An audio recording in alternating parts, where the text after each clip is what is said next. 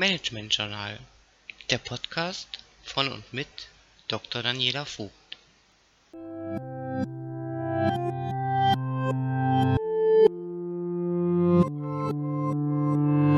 Die soziale Arbeit versteht sich als Rechtsanwalt, Fürsprecher und Vertreter sozialer Dienstleistungen. Auf viele soziale Dienstleistungen besteht sogar ein Rechtsanspruch. In der Folge hat die soziale Arbeit die Aufgabe und Verantwortung, soziale Dienstleistungen zu beschützen. Damit geht häufig die Idee einher, dass wirtschaftliche Faktoren die soziale Dienstleistung versuchen auszuhebeln. Nicht immer ist dies von der Hand zu weisen.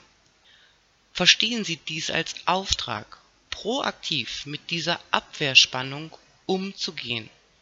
Sozialmanagement wird gelingen, wenn Ihre Organisation feste Vereinbarungen zur Sicherung sozialer Dienstleistungen abschließt. Diese Vereinbarungen müssen transparent und überprüfbar sein. Veröffentlichen Sie die Willenserklärung zur Sicherung sozialer Dienstleistungen